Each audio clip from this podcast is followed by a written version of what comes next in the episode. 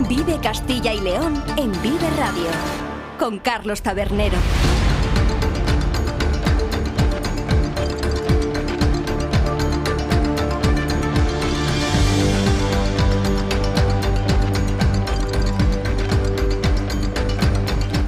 Hola, ¿qué tal? Muy buenas tardes, bienvenidos y bienvenidas a Vive Castilla y León, el programa con el que les acompañamos desde la 1 hasta las 3 de la tarde para informarles de todos esos asuntos de interés que tienen lugar a lo largo y ancho de nuestra comunidad con sus protagonistas, ya saben, las gentes de Castilla y León. Nos pueden escuchar a través de la FM en los distintos diales provinciales, también en nuestra página web www.viveradio.es, en las plataformas de streaming y podcast y en las redes sociales de Vive Radio. Todo ello con el sonido perfecto del que nos provee cada mañana nuestro técnico, Ángel de Jesús. Es martes 23 de enero y hoy vamos a tratar un tema de plena actualidad y que tiene su derivada, ya lo verán en Castilla y León. Este jueves, en la mesa de diálogo entre patronal, sindicatos y gobierno, comienza la negociación sobre la reducción de la jornada laboral y en ello se incluye esa propuesta pactada por los dos partidos que conforman el gobierno, ya saben, por PSOE y por Sumar, de reducir la jornada laboral eh, en la semana a cuatro días. Bueno, pues en, en nuestra comunidad ya tenemos una compañía que la ha puesto en marcha. Conoceremos su historia, como conoceremos también la campaña lanzada por la Dirección General de Tráfico para la vigilancia y el control de los autobuses escolares que se desarrolla esta semana y que busca mejorar la seguridad vial en el transporte de viajeros del ámbito escolar. Y como es martes, día del patrimonio aquí en Vive Castilla y León, conoceremos qué conclusiones se obtuvieron durante la jornada celebrada sobre patrimonio cultural industrial de nuestra comunidad Después haremos, ya saben, un breve parón de 15 minutos para volver a las 2 y cuarto, con más asuntos de actualidad que nos traerá Iván Álvarez. Pero antes de todo ello, vamos a ver qué causas llevan a que el 44% de los hombres de nuestro país consideren que las leyes de igualdad han ido demasiado lejos y para que se sientan discriminados, según apunta la última encuesta del CIS. Con estos temas comenzamos. Un día más, Vive Castilla y León. Bienvenidos.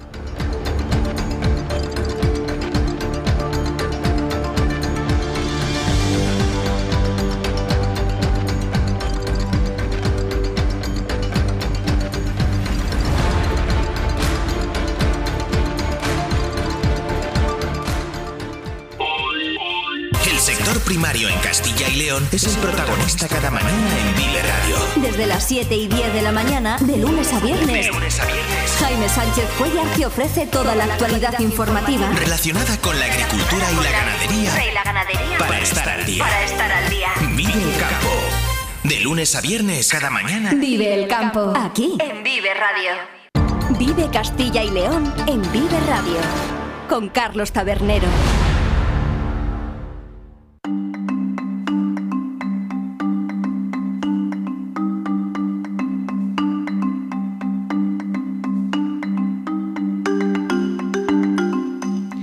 Hace apenas unos días conocimos los resultados de esa última encuesta del Centro de Investigaciones Sociológicas, ya saben, el famoso CIS, y el estudio realizado con entrevistas a un total de 4.005 personas de todo el país de más de 16 años, tiene datos que sorprenden, al menos a mí, Iván Álvarez, ¿qué tal? Muy buenas tardes, no sé si a ti también. ¿Qué tal, Carlos? Muy buenas. La verdad es que sí, son datos que ahora mismo vamos a comentar y que sin duda algunos de ellos, al menos los principales, llaman la atención, sobre todo por tener en cuenta también que se habla con esa diferencia ¿no? entre hombres y mujeres, diferentes tratos y también la opinión. Hablábamos hace unas semanas precisamente en Vive Castilla y León también del tema de la violencia de género, no sé si lo recordarás, en el que muchos jóvenes cada vez más lo consideraban pues prácticamente un invento, que era algo que no era real y nos llevábamos lógicamente las manos a la cabeza. No hablan exactamente de violencia de género estos datos, pero sí a esa diferencia ¿no? entre hombres y mujeres y sí que es verdad que, llaman la atención, por lo menos a mí también. Porque lo que vamos a hablar hoy es de percepciones, que quede claro. No son datos relativos a cuestiones que se estén dando, es decir, esos datos están claros. Hay una perspectiva de discriminación eh, contra las mujeres que sigue existiendo, que es verdad que cada vez es menor, pero que sigue estando ahí en España, tanto en tareas del hogar como en materia laboral y como en muchas otras. Y luego también, evidentemente, los datos que atestiguan que, por desgracia, siguen existiendo casos de violencia de género en España. Pero lo que vamos a hablar hoy es de una encuesta del CIS sobre percepciones de la población con respecto a estos datos y a esta situación y a las diferentes leyes de igualdad que se han ido aprobando en España durante los últimos 20 eh, años. Y vamos, Iván, si te parece, con ese dato principal. Un dato principal, el titular que deja esta encuesta, es que el 44,1% de los hombres cree que se ha llegado demasiado lejos en la promoción de la igualdad de las mujeres, por lo que ahora son ellos los que se sienten discriminados una postura que también comparten el 32,5% de las mujeres encuestadas. Vamos, casi la mitad de los hombres, para que se hagan una idea, y cerca de un tercio de las mujeres de nuestro país. No obstante, para los dos tercios restantes de mujeres encuestadas, las desigualdades de género en favor de los hombres siguen siendo grandes o bastante grandes, algo con lo que coincide el 48,2% de los hombres encuestados, también cerca de la mitad. Es decir, que la mayoría de las mujeres y la mitad de los hombres siguen pensando que las desigualdades que perjudican a las mujeres y la discriminación en las materias que comentábamos, como el trabajo, las tareas del hogar, siguen existiendo. Eso es. Además, la encuesta titulada Percepciones sobre la igualdad entre hombres y mujeres y estereotipos de género también apunta que el 81,2% de las mujeres, 4 de cada 5, creen que no se logrará una igualdad real entre mujeres y hombres, a no ser que estos últimos luchen también por ello. Una cuestión que en el caso de los hombres baja casi a la mitad. Precisamente los hombres son los que creen que la situación ahora es mejor, es decir, que han reducido las desigualdades en la última década. En concreto, lo piensa el 70,7% por el 67% de las mujeres, mientras que el 22% de estas piensa que las desigualdades siguen igual que hace 10 años. Los datos de esta encuesta del CIS también revelan que la desigualdad entre hombres y mujeres sigue estando justificada por el 44% de los hombres, el mismo porcentaje que los que piensa que se ha llegado demasiado lejos en la promoción de la igualdad de las mujeres y que ahora se sienten por ello discriminados. Y siendo el CIS, supongo, Iván, que habrán hecho también la típica triangulación entre lo que opinan unos y otros y el partido al que votaron en las últimas elecciones generales. Eso es, en general, los que piensan que se ha llegado demasiado lejos, sorpresa, votan a partidos de derechas. Nueve de cada diez votantes de Vox son los que piensan que se ha ido muy lejos en materia de igualdad y ahora se sienten discriminados, algo que también piensan dos tercios de los votantes del Partido Popular encuestados. El porcentaje se reduce radicalmente en el caso del PSOE. Aún así, un 22,4 4% de los hombres encuestados que votaron a este partido en las últimas elecciones también piensan que se ha llegado demasiado lejos, reduciéndose por debajo del 10% de los encuestados de Sumar. Por último, en cuanto al trabajo doméstico, sobre el que también se preguntaba en esta encuesta del CIS, se atestigua que las diferencias y desigualdades entre hombres y mujeres siguen existiendo. Ellas dedican 172 minutos de media al día, casi tres horas, a las tareas del hogar, mientras que ellos, nosotros, los hombres, dedicamos unos 126 minutos, poco más de dos horas, Carlos. Una hora de diferencia casi, que no es poco, ¿eh? Y desde luego demuestra que esas desigualdades en detrimento de las mujeres siguen existiendo, aunque la percepción de algunos como señala esta encuesta del CIS, no sea esa. De todas formas, la encuesta y sus resultados ahí están y hemos salido a la calle para pulsar y corroborar si esa percepción que comenta el Centro de Investigaciones Sociológicas, también existe en Castilla y León. Y esto dicen los ciudadanos de nuestra comunidad al respecto. A los hombres, porque al contrario, yo pienso que nos tengamos en conciencia de que Hombre, maltratar a una mujer no está bien. Yo sí que veo que hay discriminación, no discriminación, sí que están acosados. También hay que apoyarles a ellos. O sea, yo, yo la igualdad de género la veo igualdad de género. O sea, quiero decir, él y igual que yo y yo igual que él. Ahora mismo eh, no te quiero decir ni que haya igualdad ni que no deje de haber igualdad. Yo lo que opino es de que la educación ha cambiado, ¿sabes? Y los tiempos cambian.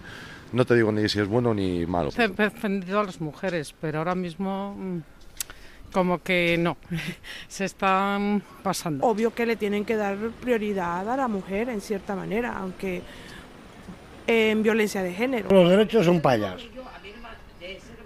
Obligaciones para los dos. Tampoco hay que darle tanto bombo y platillo a la igualdad de género, quiero decir. La verdad es que la mujer ha sufrido mucho porque y sigue sufriendo mucho porque todavía las generaciones anteriores están, están un poquito chapas a la antigua. Yo siempre he pensado que tiene que existir la igualdad compensar las dos partes. Pero... Aquí tenemos derechos todos igual, tanto el hombre como la mujer. O sea, no, no, yo no me siento discriminado. Que a lo mejor favorece un poco más la ley a la mujer o eso, pero bueno, no tiene nada que ver. O sea, yo tengo dos hijos y un marido, pero sobre todo un hijo en edad adolescente y en el instituto sí que están discriminados con respecto a las chicas. Ella no te digo tema de que no pueden decirle a una chica que bien te queda ese pantalón. Pues la verdad es que los, los tiempos que corren yo creo que es muy difícil al punto que hemos llegado porque todo, todo molesta y todo yo creo que, está el mundo al revés. Pero vamos, mm, todavía en los trabajos se nota, todavía, todavía, por ejemplo, a una persona de mi edad, a un hombre de mi edad, igual le dan trabajo, pero a mí no. Lo único que a veces... Mm, sí, se, nos favorece un poco más, pero es por las circunstancias que se han vivido. Yo no les veo discriminados, pero bueno, entiendo que se puedan sentir así también, ¿eh? Bueno, ya escuchan opiniones, desde luego para todos los gustos, aunque sí se constata que esa percepción de la que comentábamos al principio y que apunta el CIS existe. Quizá por falta de haber explicado bien lo que es la discriminación, lo que es la igualdad, lo que es el feminismo, y que por mucho que lo tuviéramos normalizado, el punto del que partíamos hace unos años que era claramente discriminatorio para las mujeres, que lo sigue siendo, pues no es lo normal. Pero vamos a conocer mejor las causas por las que se puede producir esta percepción con una profesional de la sociología. Andrea Martín Gallego es investigadora predoctoral y miembro de la Asociación Profesional de Sociología de Castilla y León, de SOCIL. Buenas tardes, Andrea, ¿qué tal? Hola, buenas tardes. Bueno, ¿cómo se valoran desde la Asociación Profesional de Sociología de Castilla y León estos datos de la encuesta del CIS? Eh, bueno, nosotras eh, la verdad es que hacemos un balance no tan negativo como el que se ha estado planteando del 44% de los hombres considerando que están discriminados, porque eso significa que está la otra cara de la moneda, que hay un 46 eh, que sí que perciben que no existe tal discriminación. Entonces, bueno, en ese sentido sí queremos como hacer la lectura positiva de la situación de esto con el paso del tiempo ha cambiado y yo creo que progresivamente Em, los hombres eh, se sentirán menos discriminados debido a que fundamentalmente existen ciertas desigualdades que son palpables y que se constatan a través de datos y encuestas eh, que tienen datos objetivos más allá de percepciones individuales que si bien son importantes eh, no capturan exactamente lo que está pasando en la vida cotidiana. Por eso nosotras también queríamos hacer como énfasis en el hecho de la gestión del tiempo que aparece porque ahí sí que se puede cuantificar en número de horas y en minutos cómo estas desigualdades se traducen en cuestión de cuidados, cómo los roles siguen instaurados dentro de, la, distribución de los tiempos en las casas y sí que creemos que es importante de más allá de cómo se perciba que es muy importante repetimos em, esa desigualdad de facto está ahí y creemos que eso sí que es importante también. ¿Por qué se produce esta diferencia? Me refiero, ¿por qué esos datos que están ahí en cuanto a la diferencia de horas en cuidados, que realiza más la mujer, en cuanto a la diferencia de horas en tareas del hogar, que hace más la mujer, todas esas cuestiones que se vienen concretando y se vienen demostrando a través del dato puro, eh, de la estadística, eh, y cómo se puede tener en cambio esa mitad casi de hombres, ese 44% que tenga la percepción de que es al revés, de que son ellos los discriminados? Eh, a ver, mm, la lectura que se puede hacer de todo esto viene muy marcada tanto, bueno, por el proceso en el que pues, nos educamos, que a las chicas se nos se nos imbuye en todo el rol de cuidadoras y a los chicos, pues más en eso, la productividad, el trabajo, eh, la capacidad de acción y de decisión, entonces, cuando estos roles empiezan a revertir y las chicas también queremos y reivindicamos nuestro derecho a la acción, no solamente a ser pasivas, pues yo entiendo que sea como que le ocupamos una parte de un espacio que ellos antes tenían. Pero yo creo que eso es como muy general y que concretamente en el caso español eh, tiene mucho que ver con el ambiente reaccionario en el que nos encontramos actualmente, que mm, claro, existe mucho discurso que apela directamente a que no existen estas desigualdades y exacerban que, la identidad masculina, eh, la inexistencia de desigualdades y por lo tanto que sean apelados tan directamente, eh, pues bueno, sí que favorece que, mm, se sienta esa amenaza ¿no? y esa reversión eh, de, los roles de género como una amenaza hacia los propios hombres, más que con lo que ellos puedan vivir en su vida cotidiana, porque, por ejemplo, también hay otras preguntas en el cuestionario del CIS que respecto a las ventajas y desventajas que tienen a la hora de conseguir trabajos o estar involucrados en la educación, posibilidades de promoción dentro de sus ocupaciones, los hombres, a pesar de que perciben menos que las mujeres las dificultades de las mujeres para todo ello, eh, se dan cuenta de que las mujeres estamos discriminadas. Por lo tanto, yo creo que em, esa mm, que no existe una convergencia de opiniones y de percepciones se debe en gran parte a como todo el bombo y platillo que se le da a, a, las desigual, a, la no desigualdad de género que de verdad sí existe y sobre todo que también se percibe en ambientes educativos, laborales y demás. Y luego un último comentario al respecto de esto, que es que eh, tiene mucho que ver la edad. No todos los hombres de todas las edades lo perciben de la misma manera. Sí que se tiene, por tanto, atestiguado que son quizá personas con edad más avanzada las que tienen esta percepción. Eh, sí, eh, de edad más avanzada y también, eh, desafortunadamente, entre la gente joven, ahí hay como ciertos grupos de edad que, bueno, pero sí que es cierto que existe una clara diferencia. Y, por ejemplo, la gente que está entre los 30 y los 50 no, no concentra en el grueso de este 44% de hombres ha habido quizá entonces una mejor capacidad de divulgación en generaciones anteriores. ¿Qué está fallando entonces ahora en la educación de nuestros jóvenes para que sí tengan esta percepción cuando precisamente han crecido en un sistema que se presupone más igualitario y más tendente hacia la igualdad? Eh, yo creo que apuntar solamente, bueno, en exclusiva al sistema educativo no es, no es acertado y, además tampoco es justo porque supone eh, delegar toda la responsabilidad de lo que viene siendo educar a las personas en un sistema educativo en el que estamos pues cinco o seis horas al día. Entonces yo sí que pondría el punto y señalaría eh, más a familias, divulgación en medios de comunicación, eh, partidos políticos, porque como la socialización y cómo nosotras nos formamos y nos educamos está muy vinculada a todas estas esferas y yo creo que el fallo ha sido eh, blanquear mucho discurso eh, que señala, pues efectivamente, lo que dicen, que existe una discriminación hacia los hombres por el hecho de que las mujeres ya no se comportan de acuerdo a los roles que tradicionalmente se nos han asignado. Entonces yo creo que precisamente el fallo está en el, en el blanqueamiento y en, y en la banalización de estos discursos antigénero, por decirlo de alguna manera. Es ahí donde está quizá la clave para revertir esta situación, es decir, que se vuelva a lograr entre partidos políticos y también, desde luego, y hacemos ejercicio de autocrítica en los medios de comunicación, esa unanimidad para lograr la, el acabar con la discriminación y con la desigualdad de género. Mm, nosotras creemos que sí, que hay mucho trabajo que hacer a la parte de divulgación y sobre todo como traer los datos a tierra, las narrativas a tierra y eh, contraponerse a los discursos que hay de odio y de, desinformación fundamentalmente y entender que los datos cuentan una historia, pero hay que ver qué historia están contando.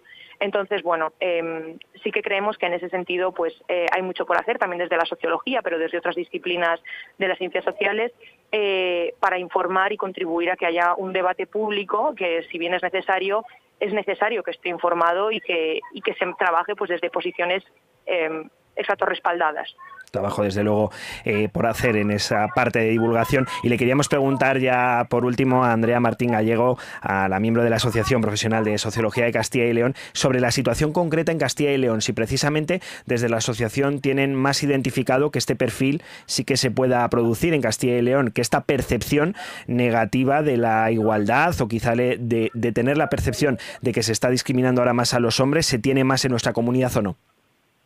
Pues em, sinceramente, ahora mismo por a cuestión regional, con los datos de la mano, no sé decirte, no, no lo he comprobado fehacientemente, pero sí que es verdad que intuyo que se puede dar em, este perfil mm, por encima de la media en Castilla y León, fundamentalmente un, por un lado por la estructura de edad y por otro lado también, pues como le, he comentado anteriormente, por em, la situación de reacción eh, que existe y de agitación política que hay actualmente en, tanto en el Parlamento Autonómico como en distintas provincias de, de eso de partidos populistas que están fundamentalmente atacando las líneas de flotación del feminismo y de, y de todos aquellos eh, movimientos políticos o colectivos sociales que, abogan por esa igualdad. Entonces, yo creo que como en este contexto de tanta tensión social y polarización política, eh, sí es probable que en Castilla y León estemos eh, tengamos más probabilidades de ver estos perfiles.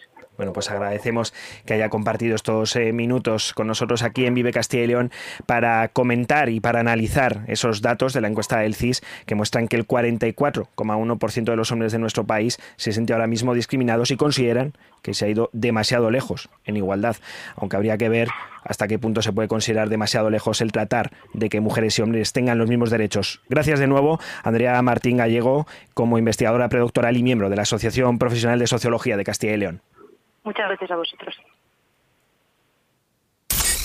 En Vive Radio escuchamos lo que pasa a nuestro alrededor y te lo contamos. Para informarte, para entretenerte, para emocionarte. Con las voces más locales y los protagonistas más cercanos. Vive tu ciudad, tu provincia. Vive su cultura, su música, su, actualidad, su deporte, sus gentes. Va después, Vive lo tuyo. pero- Vive tu radio. Vive Radio. Vive Castilla y León en Vive Radio. Con Carlos Tabernero. Vamos ahora con otro tema que ya está generando polémica y es que no se han iniciado aún las negociaciones. El jueves, de hecho, comienza la negociación entre patronal, sindicatos y gobierno para negociar esa paulatina reducción de la jornada laboral en España, pero como decimos ya está trayendo cola. Se trata de una jornada que aún en algunos convenios sigue marcada en las 40 horas, pero que desde Moncloa pretenden reducir a las 37 horas y media, previo paso a ser posible para el gobierno este año, a 38 horas y media semanales. Pero además, también este, el de la negociación entre patronal, sindicatos y gobierno que se inicia el próximo jueves, es el espacio donde se llevará la propuesta de sumar, acordada con el PSOE dentro de ese pacto para la formación del nuevo gobierno, de alcanzar la semana laboral de cuatro días. Una propuesta que la ministra de Trabajo y Economía Social, Yolanda Díaz, llevaba en su programa electoral en las últimas en los últimos comicios celebrados durante el mes de julio y que desde la COE nacional ya avisaron entonces, en boca de su presidente Antonio Garamendi, y lo han recalcado durante estos últimos días, que solo lo veían como un mero eslogan de campaña, pero que no es factible para la productividad de las empresas. Y a todo esto, ¿qué dicen los sindicatos? Bueno, pues vamos a conocerlo de la mano del secretario general de la Unión General de Trabajadores del OGT aquí en Castilla y León, Faustino Temprano. ¿Qué tal? Muy buenas tardes. Buenas tardes.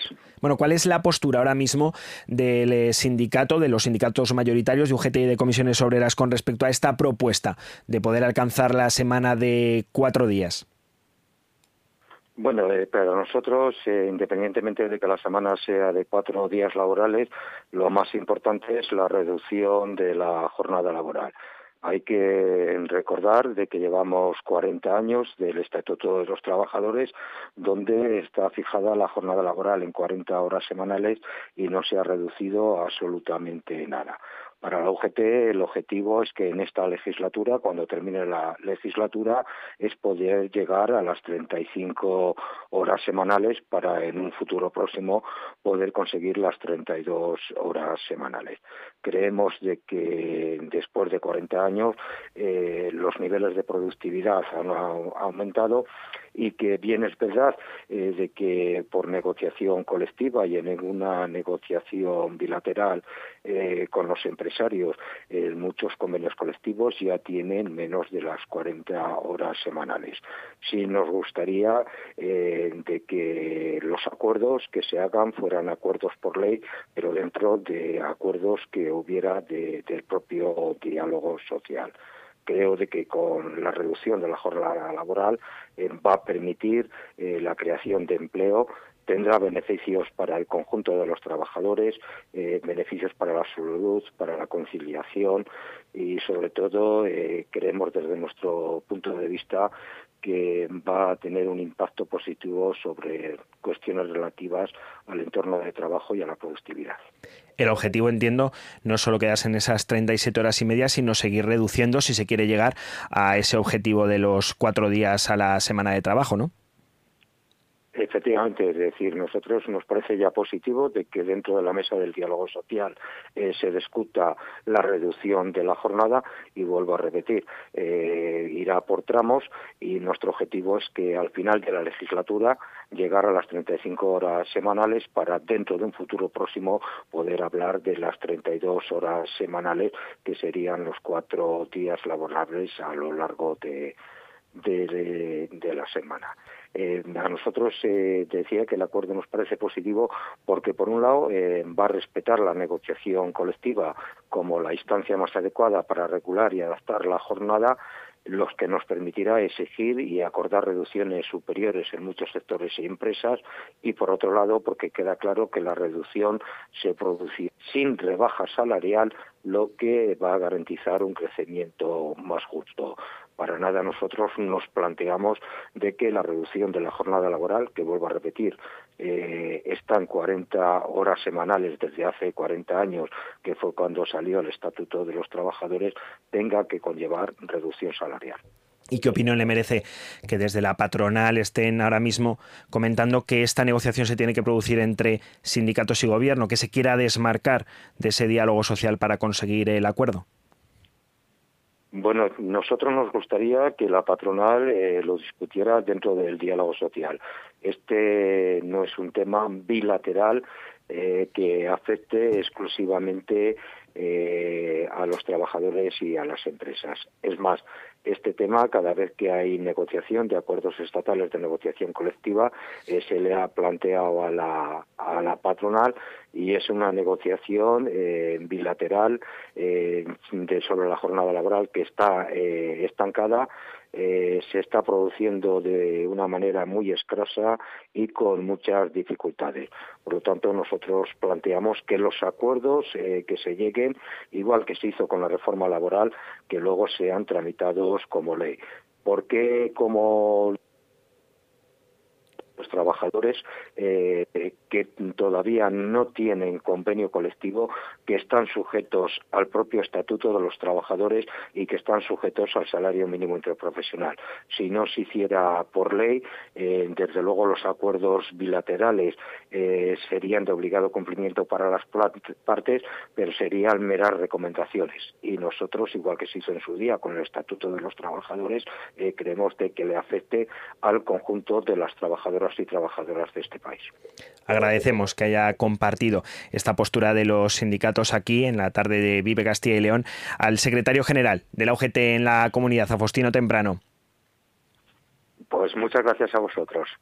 Y bueno, ya han escuchado esa postura de los sindicatos, hemos conocido también la del gobierno, la de la patronal, y en pleno debate, aquí en Castilla y León hay precisamente una compañía, la empresa norteña de Aranda de Duero, que ha implantado la jornada laboral de cuatro días a la semana. Y vamos a ver cómo se ha hecho y cómo se consigue mantener la productividad con el CEO, con el principal responsable de esta compañía, especializada en la rehabilitación e impermeabilización de las cubiertas industriales. Jorge Bermejo, ¿qué tal? Muy buenas tardes.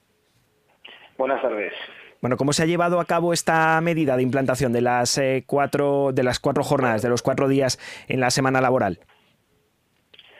Bueno, pues nosotros es una medida que llevamos eh, pensando y analizando y dando vueltas para ver cómo podíamos hacerlo desde hace un año aproximadamente, en donde bueno, pues planteamos en nuestro equipo directivo eh, esta posibilidad ante la gran carencia que hay de mano de obra y de gente que quiera trabajar en este tipo de sectores en la sociedad. Y bueno, pues lo hemos hecho de una manera en la cual, como además eh, normalmente nosotros estamos desplazados en, las, en las fábricas de nuestros clientes, que son generalmente multinacionales y grandes empresas, pues al estar los, eh, los empleados y operarios fuera de su casa, si lo concentramos en cuatro días, es mucho mejor porque bueno, pues tienen una mejor eh, conciliación y demás. Lo llevamos haciendo, bueno, hicimos unas pruebas de dos meses en, el año pasado, en el 2023, que salieron bastante bien. Y bueno, eh, cuando hemos empezado a trabajar en enero, que ha sido el, 15 de enero en este año, pues ya eh, esta semana pasada los operarios han estado trabajando de lunes a jueves y han tenido tres días de, de, fin de semana y bueno, lógicamente están contentos como no puede ser de otra manera. Eso le iba a preguntar, que supongo que la recepción por parte de los trabajadores habrá sido magnífica, ¿no? ¿Y cómo se ha llevado a cabo en cuanto a la reducción horaria? ¿Ha sido muy grande o simplemente lo que se ha hecho es mantener el número de horas, pero eh, ampliar en cada día esas horas de trabajo para que el viernes no se tenga que ir? Las dos cosas. Se han reducido horas, eh, de, de 40 horas semanales hemos pasado a 38 y se trabaja de los, eh, los cuatro días, el primer día se trabaja nueve horas, el segundo y el tercero diez horas y el cuarto nueve horas. De tal manera que se suman 38 horas a la semana, pero más concentradas y así eh, podemos tener ese día eh, a mayores libre y nosotros creemos que bueno pues cuando los empleados tienen un mayor tiempo libre y, tienen una, opción como esta, pues creemos que son más productivos y podemos eh, compensar esas dos horas que, se pierden, por de alguna manera, porque además lo que sí que es cierto es que tampoco hemos, hemos bajado la retribución, como es lógico, y, bueno, creemos que eh, estar contentos por, por, tener este tipo de, de, eh, horario o de, o de, formato de trabajo semanal puede suplir perfectamente esas dos horas y, lo que queremos es pues bueno eh, conseguir que, la rotación en el, departamento de producción sea sea menor que, la, gente tenga una mayor eh, una mayor pertenencia sentimiento de pertenencia a la empresa y que, que bueno pues todo sea más estable para poder acometer los crecimientos que nosotros tenemos por delante ¿A cuántos trabajadores afecta? ¿Cuántas personas ahora mismo trabajan en Norteña, en esta empresa de Aranda de Duero? Bueno, somos un staff en total de 23 personas, eh, en donde hay una, buena parte de, departamentos de gestión, eh, gente que trabaja en departamentos de gestión. Aquí sí que quiero comentar que eh, un poco la... nosotros hicimos una, propuesta muy disruptiva hace 11 años, que fue la del teletrabajo al 100% en todos los departamentos de gestión. Y, bueno, pues nos salió muy bien. Hemos conseguido lo, lo que queríamos, ¿no? tener a la gente motivada, eh, a gusto en la empresa y eso nos ha dado que en el departamento de gestión eh, pues no tengamos nada de rotación y, la gente esté muy comprometida. Lo que queremos conseguir en producción es todo esto, pero necesitamos aumentar nuestra plantilla porque realmente eh, estamos teniendo unos crecimientos anuales grandes y, por lo tanto eh, necesitamos que, esto crezca tanto en facturación y para poder llevar a cabo los trabajos los necesitamos en recursos humanos. Entonces, es cierto que, por ejemplo, cuando eh, fue la pandemia, nosotros teníamos totalmente instaurada eh, el 100% del teletrabajo, estalló la pandemia y realmente pues seguimos pisando la aceleradora a tope porque no teníamos ninguna fricción. Toda, la mayor parte de las empresas tuvieron que en muy poco tiempo adaptarse a toda esta nueva realidad de una manera muy compleja y, al final nos gusta ir por delante pues con este tipo de propuestas. Esperemos que esta de la semana laboral de cuatro días salga también como la del 100% de teletrabajo que implantamos hace más de 10 años cuando nos llamaban locos, eh, pero que nos ha salido muy bien. Entonces es otra de estas apuestas que, bueno, pues muy meditada porque como he dicho, llevamos un año analizando todo esto muy bien, pues esperemos que dé resultado y supongo que será también una manera de atraer talento ¿no? y acabar con esa falta de mano de obra que quizá en el de la construcción sea uno de los sectores que más también la está sufriendo. Por supuesto. Eh, lo que nosotros queremos es, por un lado, eh, atraer personas de, fuera de la ribera del Duero, porque vean que Norteña pueden, en Norteña pueden tener una eh, una, una mejor opción laboral con este tipo de, sistemas, ¿vale? En una empresa como somos, pues muy referente en nuestro sector a nivel nacional en lo que hacemos. Y por otro lado, también asociada a todo esto, eh, lo que vamos a hacer es una formación para jóvenes, menos jóvenes, mujeres, que también tenemos eh, casos que trabajan en la empresa y demás, junto a Ciudad de la Educación San Gabriel y nuestro principal partner que Chica España, para formar a personas que no tienen un oficio definido y darles una formación intensiva que puedan hacer prácticas en la empresa y, después pues los que realmente veamos que, que, valen y que les gusta el oficio, pues ponerles un plan de carrera para que con el tiempo vayan asumiendo más responsabilidades y mejorando sus condiciones. Entonces eh, es una apuesta muy fuerte, por un lado, eh, para traer eh, gente que sabe del oficio de fuera y por otro lado para formar a personas que puedan eh, crearse un oficio y, ser profesionales en ello y, que sean de la zona y que bueno pues tengan una opción laboral aquí. Por lo tanto, tenemos esas dos vías de trabajo que, son bastante potentes y que con ello lo que queremos es pues poder solucionar la carencia de mano de obra que tenemos en la actualidad, lógicamente pues ya escuchan que esta posibilidad de llevar a cabo la jornada laboral, la semana laboral de cuatro días es posible, bien meditada, como nos comentaba ahora Jorge Bermejo, el CEO de Norteña, con un periodo de prueba que se ha pasado satisfactoriamente, pero que es posible y que además se puede atraer talento. No sé si precisamente esperan que el suyo sea un ejemplo para más empresas o que o no tanto había reticencias en el mundo empresarial a poner en marcha esta jornada laboral de cuatro días a la semana. La verdad es que el año pasado, cuando al principio, de forma incipiente, en el primer trimestre del 2023, yo estuve eh, comentando y departiendo, pues debatiendo y hablando con responsables de recursos humanos de muchas empresas, con CEOs y demás, eh, yo veía una cosa y es que todos eran muy receptivos a, todo esto. Eh, cada uno de los que hablé, que fueron muchas personas, me dieron algunos detalles que fuimos anotando para, bueno, pues al final no solamente es que tengas una idea eh, en el equipo directivo y demás, sino que necesitas que gente de fuera, que no está en la burbuja de tu empresa, eh, te dé también su, su opinión, su mentalidad y demás. Bueno, fuimos recogiendo todo eso y, vimos que realmente eh, en ocasiones lo, lo que falta es pues eh, no sé si tener el valor de poner esto encima de la mesa y llevarlo a cabo de forma real, porque es lo mismo que nos pasó con el teletrabajo.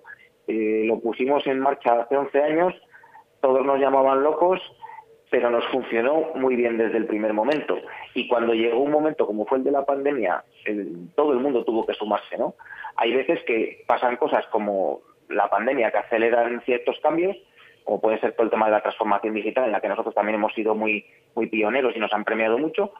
Y ahora lo que estamos leyendo eh, o escuchando es a la sociedad eh, con unas nuevas formas de vida, por decirlo de alguna manera, donde se da mucha más importancia a que haya un equilibrio entre eh, el tiempo laboral y el tiempo libre. Y al final, si queremos tener un equipo de trabajo y, un equipo en la empresa comprometido y demás, pues tendremos que hacer caso a lo que la sociedad está diciendo. Creo que, que por ahí van los tiros y, en muchas ocasiones, más que lo que piensen otros empresarios, veo que eh, cuesta dar pasos de, este, de este calibre y que realmente, pues hombre, eh, en los que hay que arriesgar, está clarísimo. Y bueno, me decía ayer uno de los, de los CEOs de una importantísima empresa nacional e internacional, al que, bueno, pues como había empezado a salir en la prensa todas estas cosas, me dijo, el mundo es para los valientes y estáis dando un ejemplo.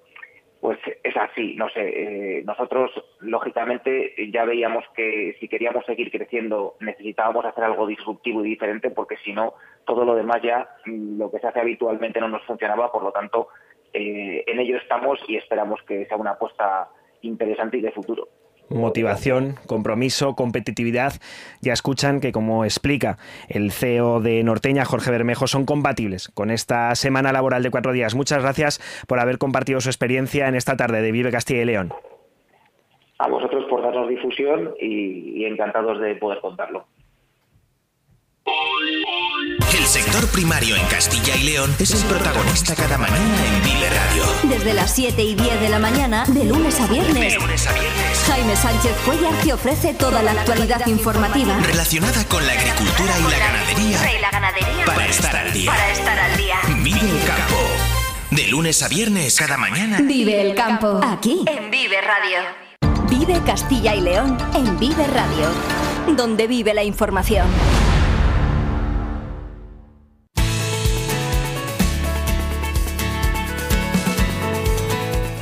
Bueno, ya saben que se ha acabado hace ya varios días la campaña de Navidad, que siempre es un punto sensible y álgido en las carreteras de Castilla y León. También ha pasado ya con todas esas consecuencias que mencionábamos ayer la borrasca Juan, pero la Dirección General de Tráfico en Castilla y León no para y esta semana ha puesto en marcha una campaña de vigilancia y control de los autobuses escolares para confirmar que todo funciona como debe y que los conductores de estos vehículos están en perfectas condiciones para desarrollar su trabajo en un ámbito, el del transporte escolar, que es especialmente delicado por los clientes que pasan cada día por él, por nuestros niños y nuestras niñas. Vamos a ver en qué consiste esta campaña y también esos consejos que se divulgan siempre, pero más durante estos días, para que los menores vayan aprendiendo de seguridad vial y de su importancia con la delegada de la Dirección General de Tráfico aquí en Castilla y León. Inmaculada Matías, ¿qué tal? Muy buenas tardes. Muy buenas tardes a todos. Bueno, ¿por qué ahora? ¿Cuáles son las razones que han llevado a la DGT a realizar esta campaña y vigilancia de control de los autobuses escolares en estos días de enero? Bueno, nosotros normalmente en la Dirección General de Tráfico diseñamos un calendario de campañas de control y vigilancia, además en colaboración y en coordinación con las policías de la Unión Europea. Y en este caso las del transporte escolar solemos hacer dos campañas, una en el mes de enero y otra en el mes de noviembre, de lunes a viernes, que es cuando circulan los transportes escolares, bueno, pues para asegurarnos que nuestros escolares eh, van con todas las condiciones de seguridad vial. La seguridad vial es fundamental en todos los ámbitos pero todavía es más trascendente en el, en el transporte vinculado al transporte de viajeros y más todavía, como decías tú, en el ámbito escolar.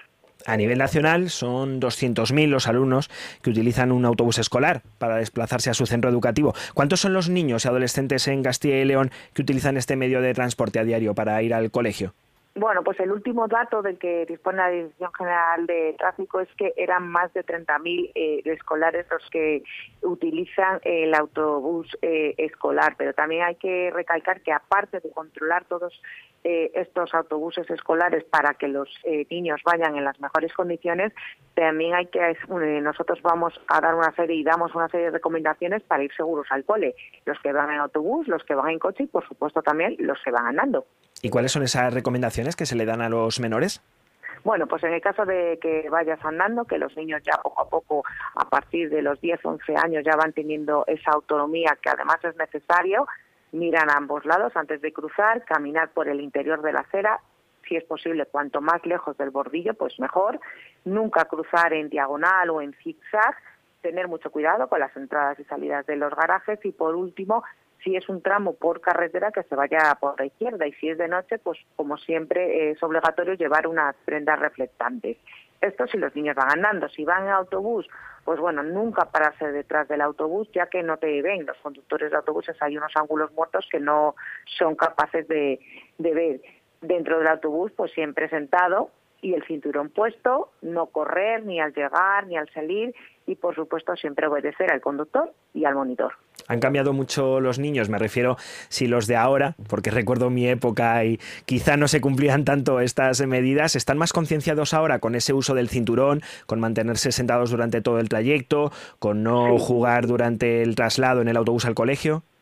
Sí, sí, vamos, nosotros lo que vemos sobre todo cuando vamos a dar charlas de educación vial, que los niños son eh, muy transparentes y siempre dicen la verdad, muchas veces es más, son ellos los que recuerdan a, a los mayores, a los adultos, incluso a sus abuelos, la obligatoriedad de ponerse el cinturón. Y muchas veces en las entrevistas dicen, no, abuelo, ponte el cinturón que no te lo pones. O sea, que ellos mismos lo han interiorizado y yo creo que es muy importante porque, claro, esos niños ahora son niños, pero luego en el futuro serán conductores y usuarios de, de otra manera. Desde luego, es siempre una buena noticia que sean los niños los que estén tan concienciados, quizá no tan buena que sean los que nos tengan que recordar, ¿no? Que utilicemos esas medidas de seguridad, eso quizá no habla también de los adultos, pero sí que es bueno que las nuevas generaciones vengan muchísimo más concienciadas y preparadas para mantener esa seguridad vial. Y en cuanto a los conductores, ¿qué es lo que se va a vigilar exactamente en esta campaña, en estos controles de esta semana? Bueno, pues principalmente se controlará eh, que se circula a la velocidad permitida y que no se hace uso del teléfono móvil u otros aparatos que causen distracción. ¿Por qué? Porque los siniestros más habituales en los que están implicados estos autobuses escolares están causados bien o por velocidad inadecuada o por distracción. Por eso principalmente la velocidad y la distracción. Y por supuesto también, como en otras campañas hemos hecho, se van a realizar controles de alcohol y drogas a los a los conductores de este tipo eh, de vehículos. Además, también eh, tanto los agentes de la agrupación de tráfico de la Guardia Civil como todas las policías eh, locales de los municipios que han decidido y que se han sumado a nuestra campaña, bueno, pues habrá que comprobar tanto las autorizaciones, los documentos y que el propio vehículo cumple con las condiciones técnicas. Bueno, pues esta es la campaña que va a desarrollar la Dirección General de Tráfico durante esta semana para asegurar que los transportes escolares cumplen con todas las medidas, que los conductores también lo hacen y que los niños también llevan ese cinturón de seguridad y no se levantan de los asientos. Muchísimas gracias por haber compartido estas recomendaciones de esta campaña que va a llevar a cabo durante esta semana la Dirección General de Tráfico a su responsable aquí en Castilla y León, Inmaculada Matías. Muchísimas gracias a todos ustedes. El sector primario en Castilla y León es el protagonista cada mañana en Vive Radio. Desde las 7 y 10 de la mañana, de lunes a viernes. De lunes a viernes. Jaime Sánchez Cuellar te ofrece toda la actualidad informativa. Relacionada con la agricultura y la ganadería. Y la ganadería. Para estar al día. Para estar al día. Vive el campo. De lunes a viernes, cada mañana. Vive el campo. Aquí, en Vive Radio. Vive Castilla y León en Vive Radio. Con Carlos Tabernero.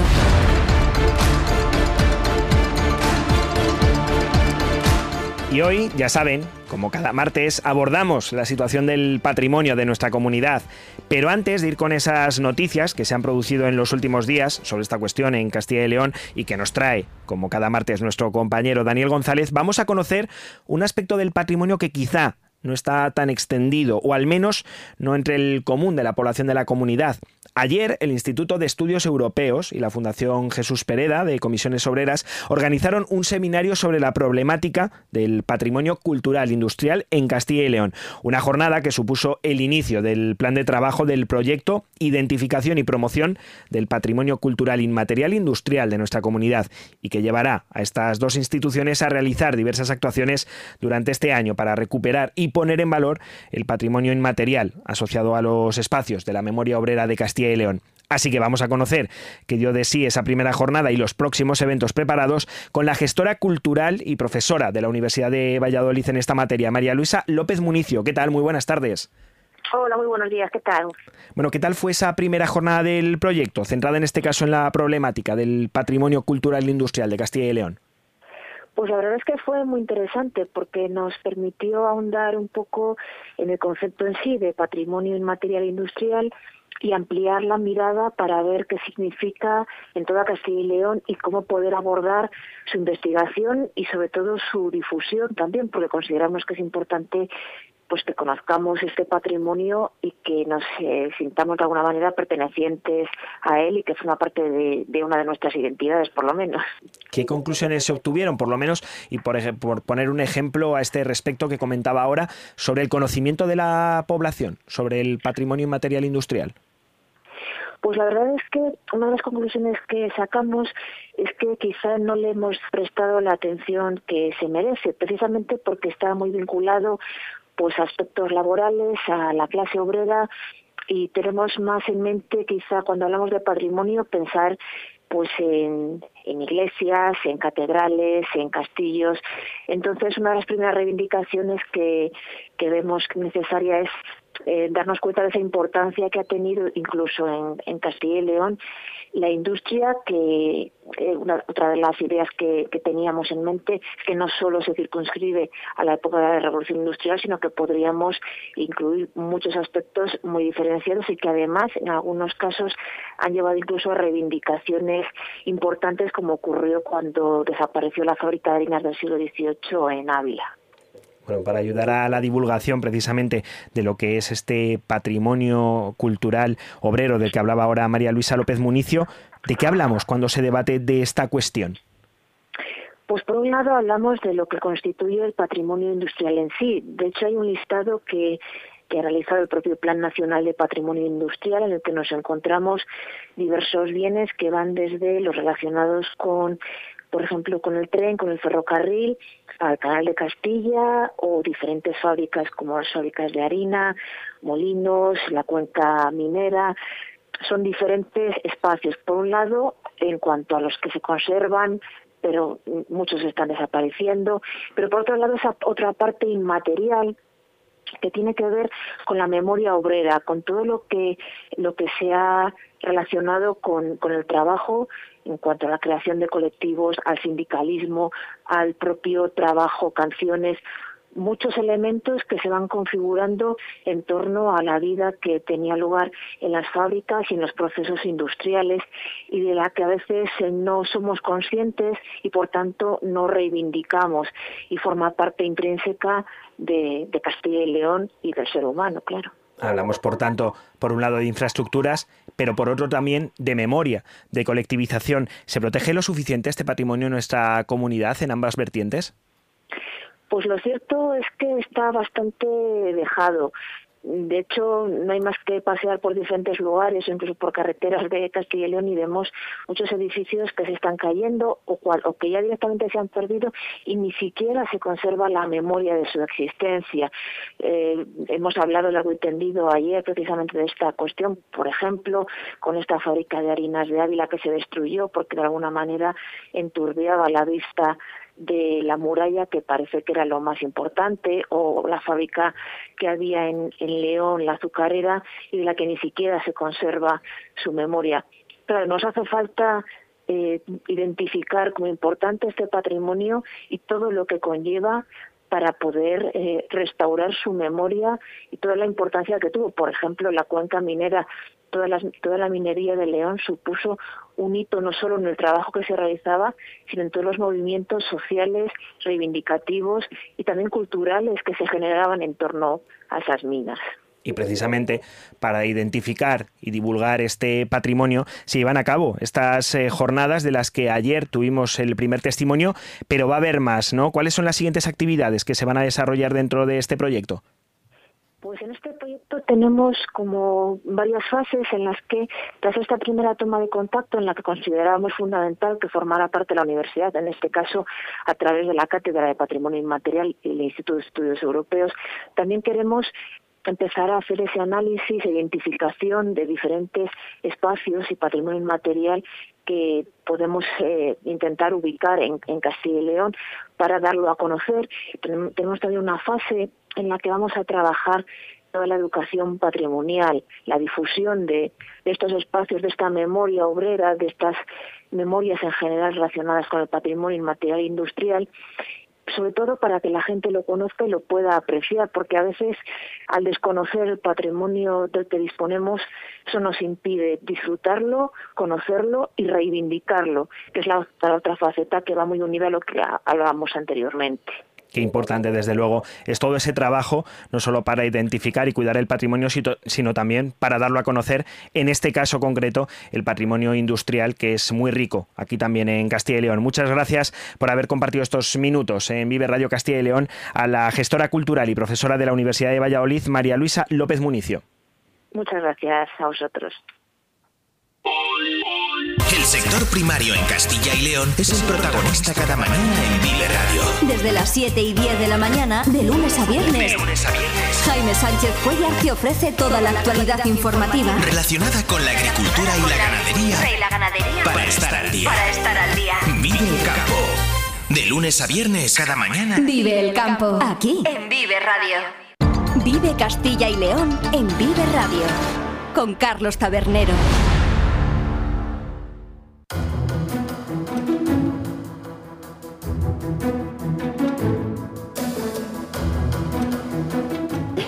Daniel González, ¿qué tal? Muy buenas tardes. Buenas tardes. Como cada martes, ya les comentábamos antes, vamos a conocer esas noticias relativas al patrimonio en Castilla y León y comenzamos por una buena, por un hallazgo. Exactamente, localizan las claves de bóveda robadas de, en San Pedro de Arlanza, en poder de un pitero de Soria. Para poner en situación a los oyentes, el monasterio de San Pedro de Arlanza está situado dentro del municipio burgalés de Ortihuela, encorsetado en el cañón del, del, río que le da apellido, la Arlanza, y es actualmente una ruina consolidada, intervenida hace años por el Ministerio de Cultura. Se le conoce como la cuna de Castilla, por su vinculación histórica a los orígenes del condado y posterior reino de Castilla. Se conservan tres zonas principales, la iglesia, el claustro procesional y el claustro menor o de monjes. Y precisamente de la iglesia, que perdió ya su cubierta, proceden las dos claves de bóveda localizadas por la Guardia Civil. Se remontan al siglo XVI y fueron robadas en, en mayo del año 2021 de un almacén del exterior del complejo monástico, donde se guardaban otras, otras obras de arte de, de este lugar. Las dos claves de bóveda estaban en manos de un, de un auténtico especialista en espolio, según la Guardia Civil. Se trata de un pitero, de un pitero soriano, que, al que se le incautó más de mil piezas arqueológicas después de detenerle por segunda vez en dos meses por delitos contra el patrimonio. Qué barbaridad, ¿eh? Sí, sí, sí, bastante... Más de mil piezas. Sí, sí, porque este, a ver, al final es un pítero. Los píteros van por los yacimientos arqueológicos con la máquina que hace los pitos, estos de cuando extrae metales. O sea, cuando hay un metal enterrado en el suelo, pues pita, por eso se le llaman piteros.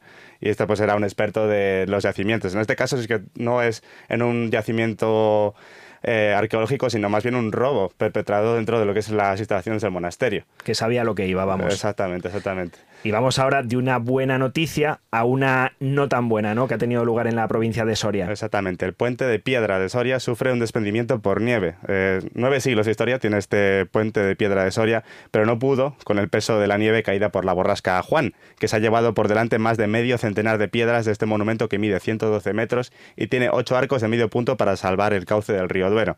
El desprendimiento, junto a las escaleras que conducen a la margen izquierda del río Duero, no supondrá problemas eh, para la estructura del puente ni para el tráfico rodado. Eh, por tanto, estamos ante un desprendimiento que no preocupa, ya que además el puente será rehabilitado en los próximos meses por parte del Ministerio de Transportes con 1,1 millones de euros de inversión. Pero como escuchan, las consecuencias de la borrasca Juan van incluso más allá del corte de carreteras, de ese de hielo que está trayendo todavía a día de hoy avenidas en distintos lugares de la comunidad, sino que también, por desgracia, ha causado este desprendimiento que, por suerte, como nos comentaba ahora Daniel González, no ha tenido más consecuencias. Y de ahí a otro puente. Sí, nos vamos esta vez a Valladolid, al puente colgante que espera ser eh, bien de interés cultural. Es el famoso puente colgante de Valladolid. Está más cerca de convertirse en, este, en esta categoría después de que la Junta de Castilla y León haya iniciado el procedimiento para que obtenga el título en la categoría de monumento. El también conocido como Puente de Hierro constituye un hito en la arquitectura de España por ser el primer puente de este estilo de hierro construido en España y el cuarto en Europa. Además, se trata de uno de los elementos urbanísticos más mm, icónicos de la ciudad de Valladolid. Aunque se trata de un primer paso para lograr para lograr la declaración, ya aún restan trámites, supone avanzar en una petición que llevaba pendiente casi cuatro años desde el año 2019 por parte del anterior equipo de gobierno del Ayuntamiento de Valladolid. Y en cuanto al estado de, conservación de este histórico puente, ya en los últimos años ha pasado por varias intervenciones y un estudio encargado en el año 2021 para conocer la salud del puente determinó necesarias varias rehabilitaciones por las que harían falta una inversión de 1.300.000 euros. O sea, parecido un poco a la del puente de piedra de Soria una inversión desde luego importante para lograr que este puente vallesoletano se convierta en BIC. Ese está en proceso, mm. pero sí que tenemos una noticia de un bien de interés cultural que ya lo es por propio derecho en la provincia de Soria. Exactamente, ha tardado un poquito más en llegar. Hablamos de la iglesia de San Bonifacio en Espejo de Tera, dentro del municipio de Armanza que el pasado jueves se convirtió en bien de interés cultural con categoría también de, monumento y con el que se resuelve un expediente incoado en 1982. O sea, ya hace bastante tiempo hablamos. Eh, el templo se localiza en, una localidad ubicada en la confluencia de los ríos Tera y Razón, en la zona alta del caserío y aislada del mismo. Hablamos de un edificio de planta rectangular, de pequeñas dimensiones, que llama la atención sobre todo por su sencillez constructiva. Eh, materiales pobres, de piedra, mampostería, que es un poco característica, característica de la arquitectura rural de, de esta zona.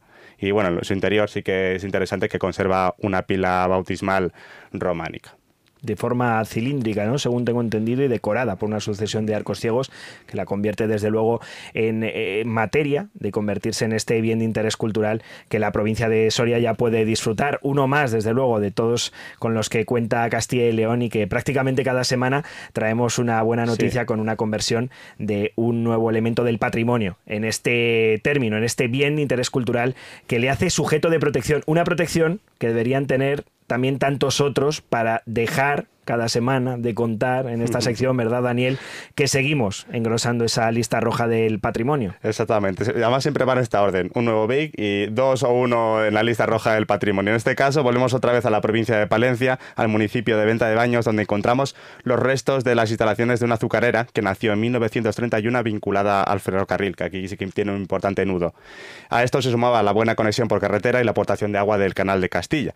Eh, la empresa adquirió 40 hectáreas en las que se se, ubicó esta azucarera, que también contaba con iglesia, escuela y la casa del director. El complejo llegó a ser el tercero más productivo de, de, azúcar a nivel nacional, con un personal fijo de unos 150 trabajadores, que llegó a emplear a 600 personas de forma eventual en periodos de molturación. O sea que era bastante importante para la localidad. Cerró en 2008 y fue convirtiéndose poco a poco en una ruina. Realmente ha sido hace poco cuando se abandonó, pero al final tenía materiales bastante pobres eh, con los que fue construido la iglesia, las escuelas y la casa, además de la fábrica. Y bueno, aunque ha sido limpiada y también hubo denuncias porque olía bastante mal y también por contaminación. Eh, actualmente el complejo sí que está vallado y sí que tiene bastantes escombros y ruinas, maleza, que genera eso, un fuerte impacto visual, sobre, sobre, todo porque está en la entrada de la localidad. Entonces da una imagen un poco de eso, de ruina, de abandono, en una localidad como Venta de Baños que industrialmente fue importante y es importante. Y aquí, precisamente, tienen un ejemplo más de patrimonio cultural industrial que por desgracia se está perdiendo, que ha entrado en esta lista roja del patrimonio y que esperemos que las autoridades actúen para impedir que desaparezca y poder seguir fomentando este tipo de patrimonio del que hablábamos inicialmente en este periodo dedicado al patrimonio de Castilla y León. Muchísimas gracias, como siempre, Daniel, por traernos los martes la información sobre esta cuestión en Castilla y León. Nada. Y nosotros nos vamos, ya saben, por muy poquito tiempo, hasta las dos y cuarto, que vuelve Vive Castilla y León en la voz de Iván Álvarez. Ahora se quedan con los servicios informativos de Vive Radio. Hasta ahora.